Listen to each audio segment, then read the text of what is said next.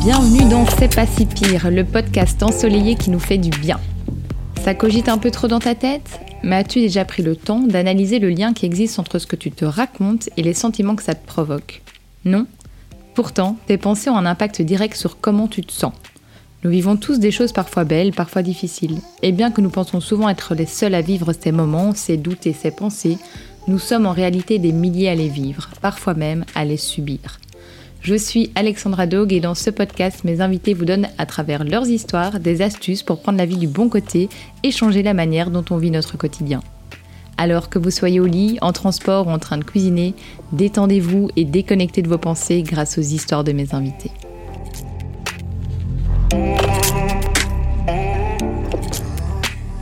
Bonjour à tous, je suis hyper heureuse de vous retrouver après ce mois de vacances qui m'a fait un bien fou, fou, fou. J'ai hâte de reprendre mes vacances déjà. En tout cas, bienvenue dans ce nouvel épisode de C'est pas si pire, le podcast qui aborde donc les défis de la vie avec optimisme et détermination. Alors aujourd'hui, nous avons l'honneur d'accueillir Rita. Rita est une personne qui incarne la détermination et la volonté de se réinventer. Elle va donc vachement nous inspirer. Elle est l'auteur du livre euh, Reprendre ses études à l'âge adulte et réussir. Et dans ce livre témoignage, elle nous partage son parcours, depuis l'arrêt de ses études et son entrée sur le marché du travail, à son choix audacieux de quitter ce travail peu épanouissant pour se reconvertir dans un domaine qui la passionne, celui du journalisme. D'hôtesse d'accueil à la défense à journaliste à la BBC, Rita a plus d'une pige dans son sac pour nous inspirer. Je pense qu'on a tous une fois réfléchi à cette question-là qu'est-ce que je ferais de ma vie si je pouvais recommencer à zéro? Certains ont osé le faire, dont Rita, d'autres n'oseront jamais passer le pas, et certains aussi vivent cette question actuellement et hésitent à passer le pas. Alors j'espère que cet épisode va inspirer ces personnes-là et va inspirer tout le monde à trouver une carrière qui nous épanouit. Donc je vous souhaite un très bel épisode. Je vous laisse avec Rita qui va nous plonger dans son histoire inspirante et dans ses enseignements précieux pour entreprendre ce voyage de redécouverte de soi-même. Bon épisode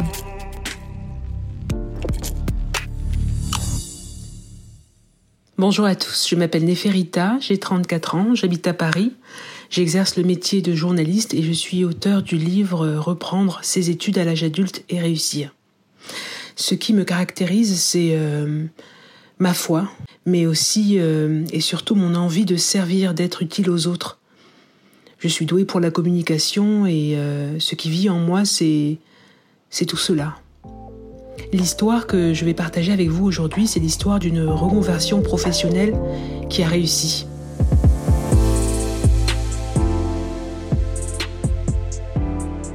Il y a huit ans de cela, j'occupais le poste d'hôtesse d'accueil en entreprise. C'était mon métier, j'avais presque cinq ans d'ancienneté. Mais je dépérissais sur le poste, vraiment, je, je me sentais tellement mal parce que je me, je savais que je n'étais pas à ma place, que cela m'a provoqué des, dépressions euh, et, euh, j'avais euh, bah, pour ambition de devenir journaliste, mais je considérais ce métier comme étant quelque chose d'élitiste, de pas pour moi. Et pourtant aujourd'hui, après une reprise d'études que j'ai amorcée en 2016, j'ai un niveau bac plus 5, je suis titulaire de la carte de presse et j'ai travaillé pour des rédactions nationales et même pour la BBC à Londres. A commencé vraiment, euh, je dirais, euh, en 2011, quand j'ai postulé, euh, quand j'ai abandonné mes études pour me plonger dans la vie active. J'en avais marre de, l'école. J'étais alors en troisième année de licence anglais étrangère, anglais et espagnol à Bordeaux.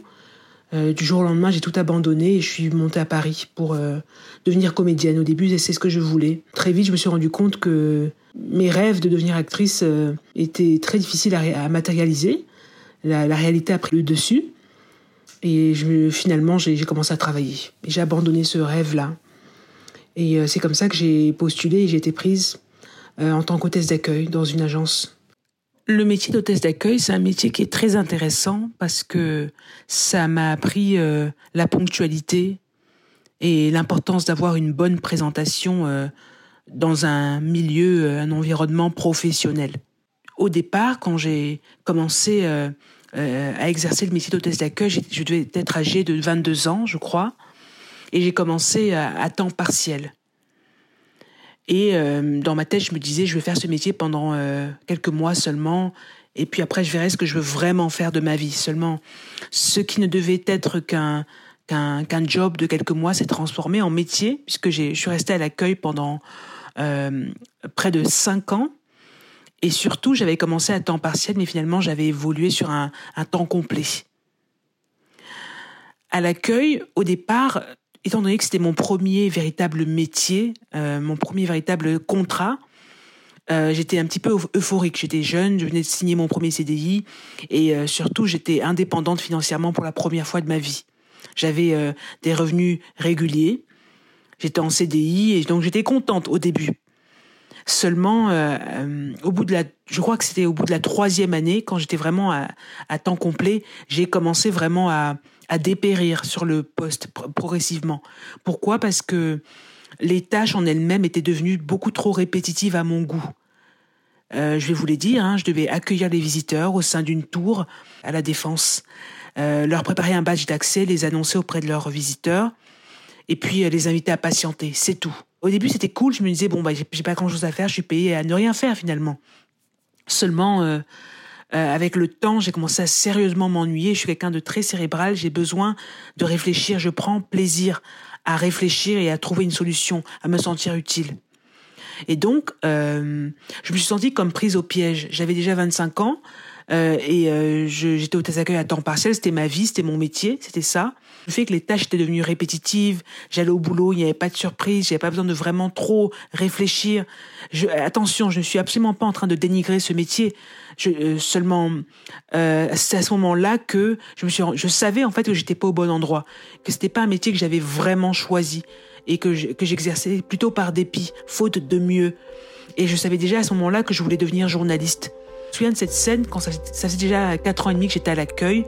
Un jour, je suis allée aux toilettes et je me suis effondrée sur le sol.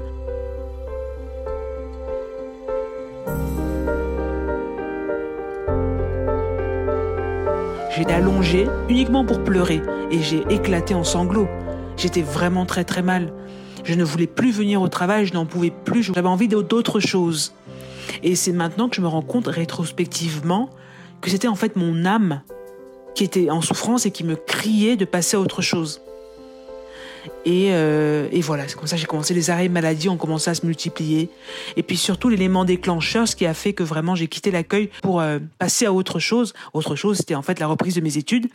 C'est que c'est la visite de ma mère une visite qui était impromptue. Ma mère habite Bordeaux et un jour elle a décidé de me de se rendre à l'accueil. Elle savait que j'étais en souffrance sur le poste et que je rêvais de devenir journaliste. Elle m'a dit Rita, en gros, elle m'a dit j'ai accouché sept enfants.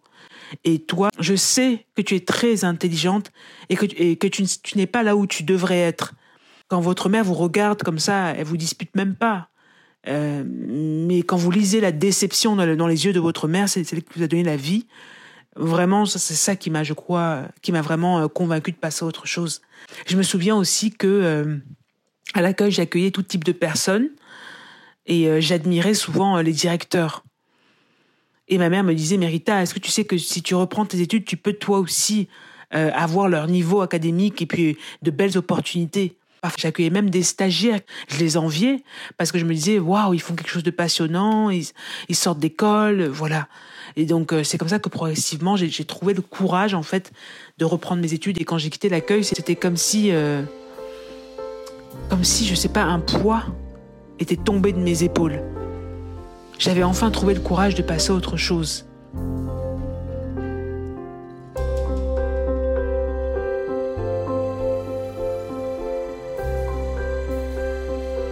Quand j'ai quitté l'accueil euh, en juin 2016, donc, j'étais loin d'imaginer euh, le destin euh, extraordinaire qui m'attendait. En tout cas, c'est comme ça que moi je le qualifie, parce que je vais vous dire ce qui s'est passé ensuite. donc nous sommes en juin et je décide vraiment de reprendre mes études. Donc sept ans après avoir abandonné mes études, alors que j'étais en troisième année de licence de langue étrangère appliquée, anglais-espagnol à Bordeaux. Donc là, je me dis bon bah je vais me réinscrire en troisième année. Et là, finalement, le, la Sorbonne a un pôle euh, d'adultes en reprise d'études, donc dédié vraiment à ceux qui souhaitent reprendre leurs études euh, à l'âge adulte. Et ils ont accepté mon dossier. C'est comme ça que j'ai été admise en troisième année directement à l'université Paris-Sorbonne. L'année s'achève, je valide ma licence avec mention. C'est une belle revanche parce que sept ans plus tard, c'était pas évident de retourner à l'école.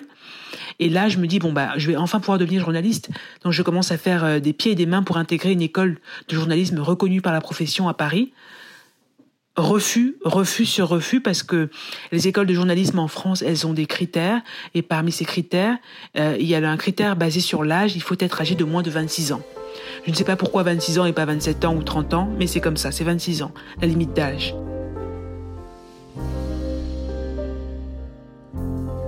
Et du coup, je, je, suis dépitée. Moi qui suis contente d'avoir ma licence avec mention, je me dis, mais comment je vais faire? Et là, ma mère me conseille de postuler au Royaume-Uni parce que c'est là-bas que mes frères et sœurs vivent, c'est là où ils ont étudié. Donc c'est comme ça que j'envoie mon dossier à l'université de Sheffield. Ils me demandent des critères, enfin il y, avait des critères aussi pour que je puisse être admise à la fac, à l'université de Sheffield d'Alam. Parmi ces critères, il fallait notamment avoir eu la mention assez bien, minimum, avoir des lettres de recommandation de professeurs, être bilingue, anglais, euh, français, etc. Et Dieu merci, je, je cochais toutes les cases. Donc mon dossier était accepté. Euh, et c'était en fait un master professionnel sur deux ans. Donc au terme de ces deux années-là, je devais avoir un niveau bac plus 5, un M2. Sauf que euh, ce qui est super bien, c'est que chez les anglo-saxons, j'avais la possibilité en fait de faire euh, un master 2 en un an. Je pouvais aussi la faire sur un an la formation, mais elle allait être très très intense. Et c'est ce que j'ai choisi. Donc je, me rends à, à Sheffield, je m'installe là-bas, les cours commencent et euh, ça se passe très bien, je suis ravie d'étudier. Euh, c'est vrai que c'est un peu difficile au niveau de la langue parce que j'arrive dans une région, le Yorkshire, où il y a de forts accents. Parfois, j'ai du mal à comprendre ce que me disent mes professeurs, mais je m'accroche très fort. Je passe des nuits à la bibliothèque entière parce que là-bas, je pouvais dormir. Il y a même des, des coussins, des couvertures apprêtées exprès pour que les étudiants puissent dormir là-bas. Donc, c'était super cool cette cette fac-là. Et euh, donc, je travaille très très dur et je finis par avoir la mention bien. Donc, je me diplôme en novembre 2018 euh, avec la mention bien à mon master professionnel en journalisme. Et je postule à la BBC en tant que stagiaire et je suis retenue. Et alors là, vraiment, j'exulte de joie parce que la BBC, c'est c'est le, média numéro un au monde en termes de téléspectateurs et de revenus bruts. Donc je suis ravie d'intégrer euh, la cour des grands. Donc je fais ce stage à la BBC et au sortir de ce stage, elle s'ouvre et elle ne se referme plus.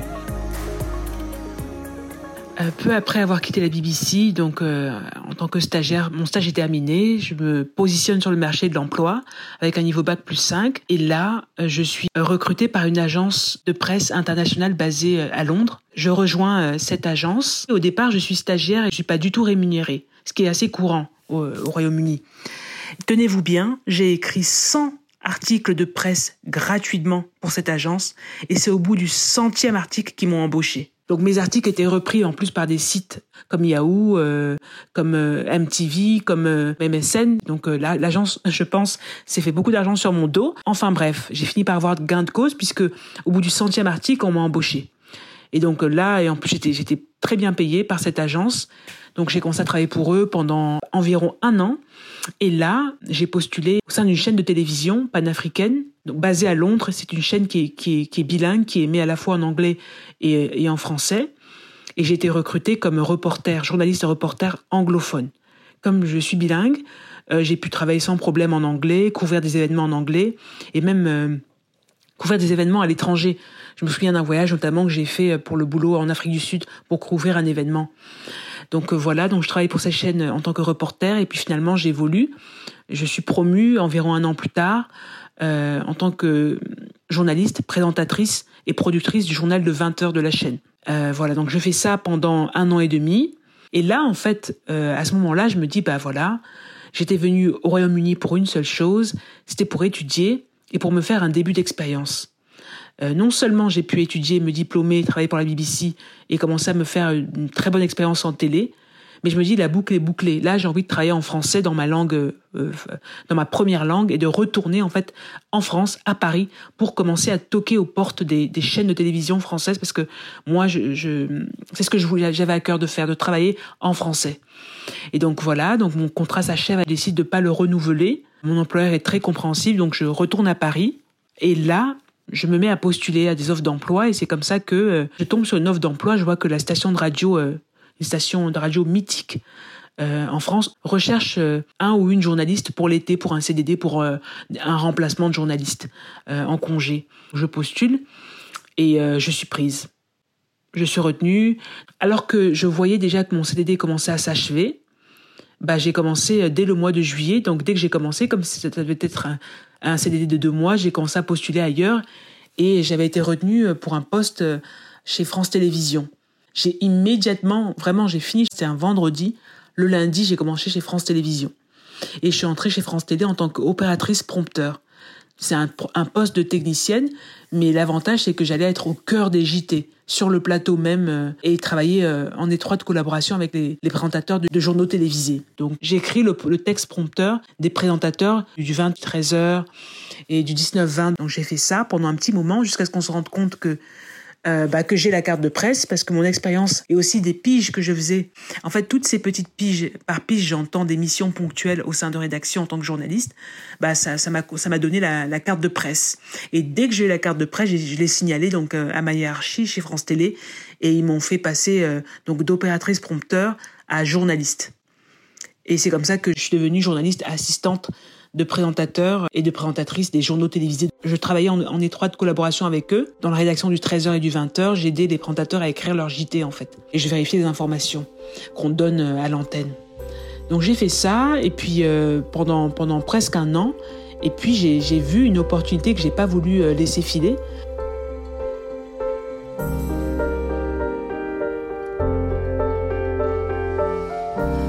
La BBC recherchait des journalistes ayant une très bonne connaissance de l'Afrique. Ça, c'était euh, euh, durant l'été 2022, donc un an après mon arrivée chez France Télé. En, en retournant à Londres euh, au sein de la rédaction de BBC Afrique. J'allais pouvoir faire des reportages pour la première fois et puis euh, et même des, présenter des chroniques en plateau. Donc c'est ce que j'ai fait. C'était vraiment incroyable parce que finalement, moi ce que je voulais c'était de faire de l'antenne en français et finalement j'ai pu le faire en, en, rejoignant la rédaction francophone de la BBC dédiée à l'Afrique. Donc c'est comme ça que j'ai travaillé pour la BBC euh, pour BBC Afrique jusqu'à la fermeture euh, des studios en mars 2023. Quand les studios ont fermé pour des raisons budgétaires, ben, moi j'ai postulé ailleurs et j'ai été recruté en mars dernier comme cadre au sein de la direction de la communication de Sciences Po à Paris.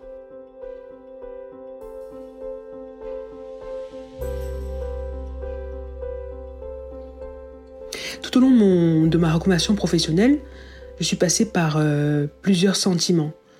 Vraiment, j'ai éprouvé euh, de la joie, la joie d'avoir quitté un poste qui ne me correspondait plus, mais aussi euh, des moments de doute, euh, de... parce que c'était très difficile.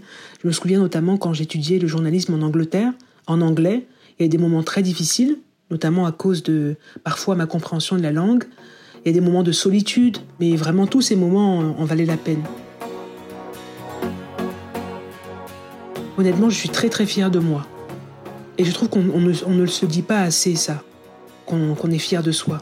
Je suis fière de moi parce que j'ai emprunté ce chemin qui n'était pas tout tracé. Je m'y suis tenue. Aujourd'hui, je suis épanouie dans mon métier.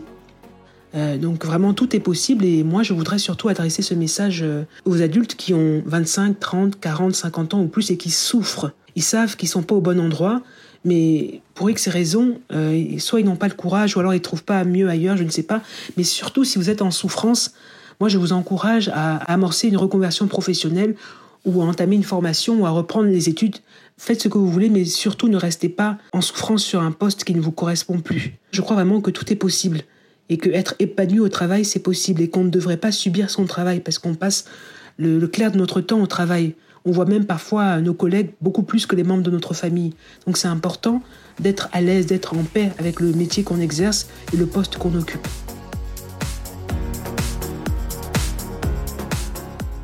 Ma reconversion professionnelle a changé ma vie euh, professionnelle vraiment euh, pour le meilleur. Maintenant, j'ai l'impression que tout est possible, qu'il n'y a plus de, plafond de verre. Pour vous donner un exemple, sans ma, reconversion professionnelle, sans ma reprise d'études, je ne pense pas que la porte euh, Sciences Po se serait ouverte pour moi, puisque ça ne suffit pas juste de postuler parce qu'on veut intégrer une institution, par exemple, ou une entreprise. Il faut aussi que nous ayons en nous quelque chose qui, est, susceptible euh, d'être apprécié par notre futur employeur. Et je sais très bien que sans ma reprise d'études, je n'aurais pas eu la carte de presse et je n'aurais pas intégré la BBC. Or, l'une des raisons pour lesquelles j'ai été contactée par Sciences Po et recrutée, c'était parce qu'ils appréciaient l'expérience que j'avais acquise à la BBC, que j'étais journaliste titulaire de la carte de presse. Donc euh, je dirais vraiment euh, sans aucun doute que ma reprise d'études a changé ma vie professionnelle pour le meilleur. Et cette reconversion professionnelle m'a fait reprendre goût euh, à me rendre au travail le matin, à, cesser d'exécuter mes tâches de manière robotique et plutôt à prendre plaisir dans ce que je fais au travail. je ne pars plus au travail parce que uniquement parce que j'espère un salaire à la fin du mois. J'y vais parce que ça fait sens. Je, je peux utiliser mes compétences, je prends du plaisir dans ce que je fais et surtout je me sens utile aux autres.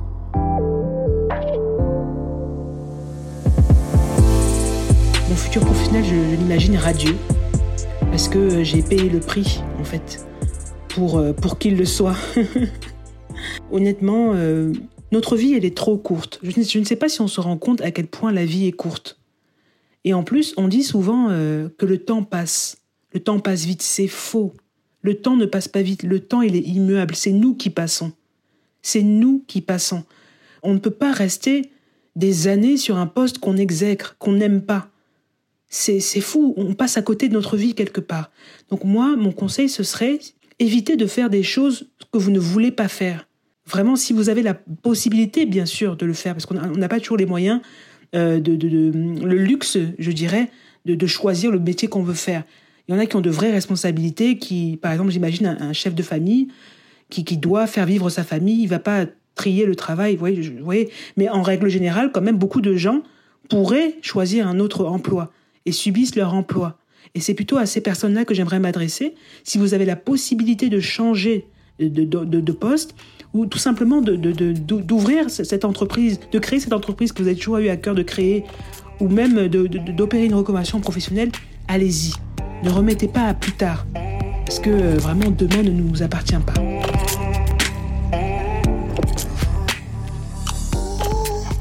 Demain ne nous appartient pas. Quelle belle façon de clôturer cet épisode. Et oui, malgré l'émission quotidienne préférée de nombreux Français et de ma tendre mère, Rita nous mentionne le contraire puisqu'elle nous donne ce petit rappel que l'avenir est incertain et imprévisible. Elle nous invite à vivre dans l'instant présent et à prendre des décisions et des actions dès maintenant au lieu de reporter à demain. La jolie leçon que je retiens moi de cet épisode, c'est de suivre son intuition et ses rêves. Rita a eu évidemment plus d'un défi à relever pour accéder à ses ambitions. Hein, on l'a vu, école fermée pour euh, les plus de 27 ou 28 ans, je sais plus. Euh, des stages qui sont euh, non rémunérés, et ça je sais que ça arrive à de nombreuses professions et donc à de nombreux étudiants qui, qui, sont fraîchement diplômés et qui vont devoir faire des stages et des stages pendant des mois, voire des années. Hein. J'en ai dans mon entourage qui ont fait, je crois, trois ans de stage après leurs études. Puis voilà, euh, le, fait de devoir se faire une place dans les rédactions, euh, les fermetures des agences euh, à cause de raisons budgétaires, la crise du Covid. Donc il y a eu plein de choses sur le parcours de Rita et pourtant elle s'est jamais abandonnée et ça, ça lui vaut actuellement beaucoup de positifs. Donc pour moi, c'est la leçon de cet épisode. Alors, si toi aussi tu ne te sens pas à ta place dans, dans ta carrière, si tu penses à te reconvertir mais que tu restes figé, eh bien laisse-toi inspirer vraiment par cette énergie de battante que nous donne Rita. Et moi, je vous donne ici quelques petits conseils afin de bien entamer une reconversion. Maintenant, euh, voilà, de nouveau, euh, comme pour plusieurs sujets, je n'ai pas eu, moi, à euh, envisager une reconversion, pas encore. Hein. la, vie sera longue, même si demain ne nous appartient pas, donc on ne sait jamais. Hein. je risque un jour de me retrouver moi aussi dans cette situation-là. Mais euh, je touche du bois parce qu'actuellement, euh, j'adore toujours euh, ce que je fais et ce dont j'ai étudié. Mais donc voilà, ce sont mes, mes conseils de, de, reconversion si jamais je devais envisager ça et si jamais j'avais une amie qui vivait ça actuellement, c'est ce que je lui donnerais comme tips.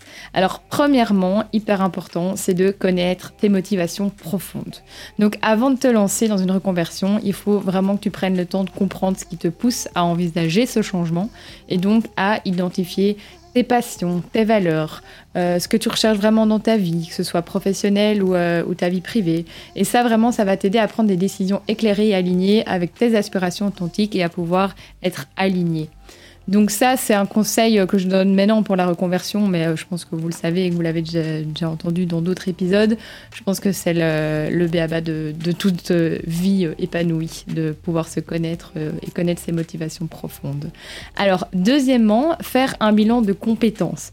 Alors, c'est quelque chose qui est assez compliqué, je trouve, à faire soi-même. Donc ça, il ne faut pas du tout hésiter à se faire accompagner de nouveau d'une coach, d'un coach ou euh, thérapeute ou euh, psychologue. Donc, euh, ils sont formés pour ça et c'est hyper intéressant. Donc, un bilan de compétences va te permettre d'évaluer tes compétences, tes expériences professionnelles et tes qualités. Donc, ça va te permettre d'identifier ce qui est transférable pour toi vers le nouveau domaine que tu vises, si tu as déjà une idée évidemment, ou justement de trouver un domaine qui peut te correspondre. Et un bilan de compétences va te permettre de prendre conscience de tes atouts et de les mettre en avant dans ta démarche de reconversion. Troisième conseil, évidemment, ça me semble essentiel, c'est de s'éduquer et de se former.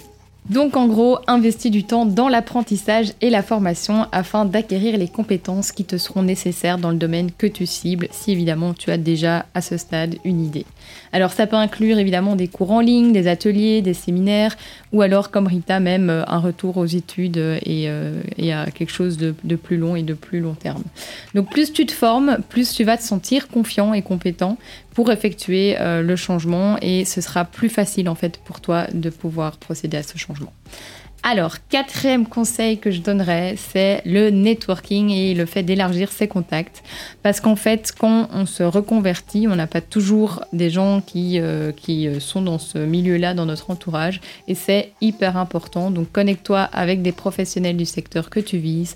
Participe à des événements, des conférences, rejoins des groupes professionnels, par exemple sur LinkedIn euh, fais du réseautage, quoi, qui va te permettre d'élargir tes horizons, d'obtenir des conseils et alors du coup de pouvoir euh, commencer à te créer euh, les premières opportunités professionnelles. Et c'est là que ça devient très excitant.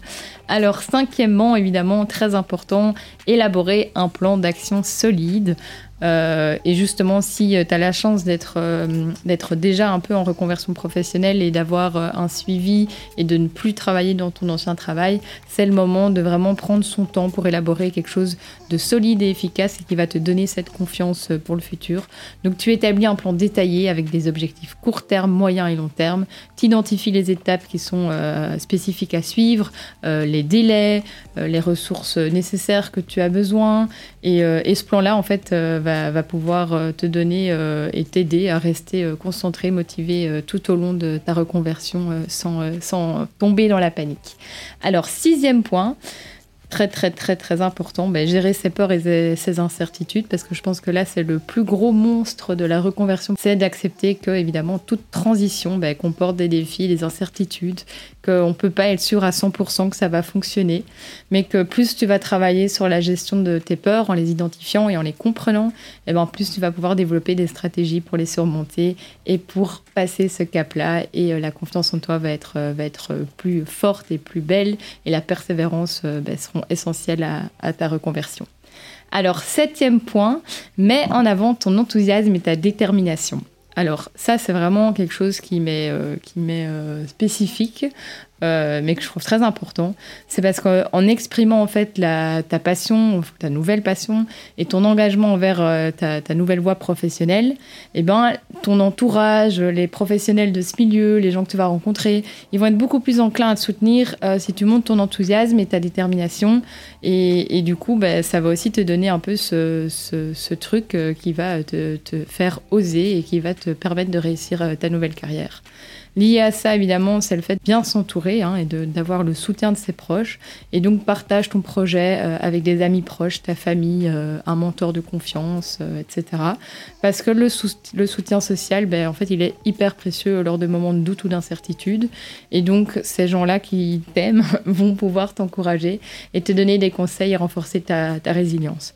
Par contre, c'est très important d'écouter euh, ton entourage, mais si tu as l'intime conviction que la chose que tu fais est la bonne et que c'est ta manière de voir les choses qui est, euh, euh, ce que tu as envie de faire, garde un peu aussi cette intuition et ne fais pas que écouter les autres, évidemment. Neuvième point, euh, ben, adopter évidemment une attitude positive et flexible, hein, parce qu'il faut rester du coup ouvert aussi aux opportunités qui se présentent.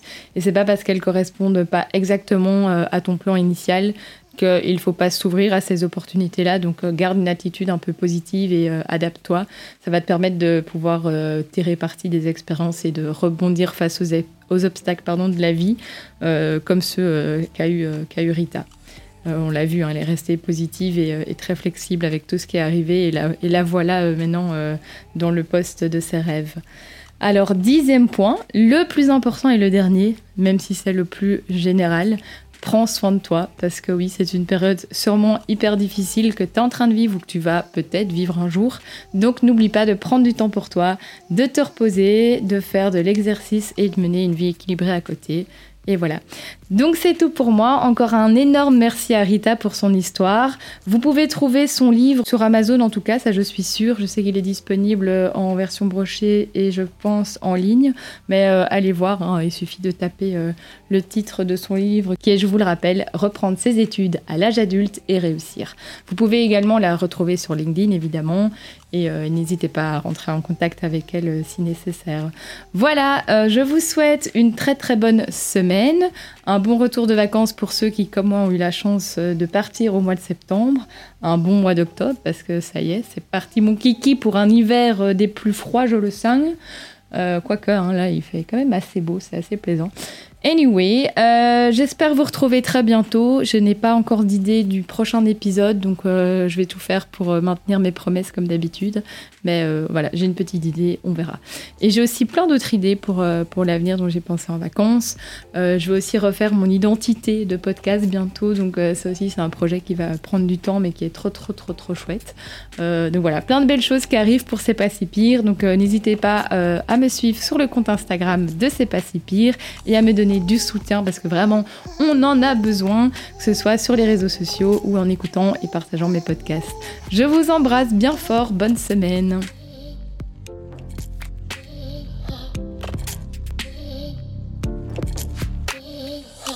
Merci d'avoir écouté cet épisode de C'est pas si pire. On se retrouve très bientôt pour le prochain épisode. Et en attendant, n'hésitez surtout pas à me soutenir en vous abonnant à mon podcast, évidemment, et en me laissant une évaluation, que ce soit sur Spotify, Apple Podcasts ou Deezer. C'est ce qui m'aide le plus. Vous avez une histoire inspirante à nous raconter et qui peut aider notre communauté? Contactez-moi sur l'Instagram de C'est pas si pire. À très bientôt!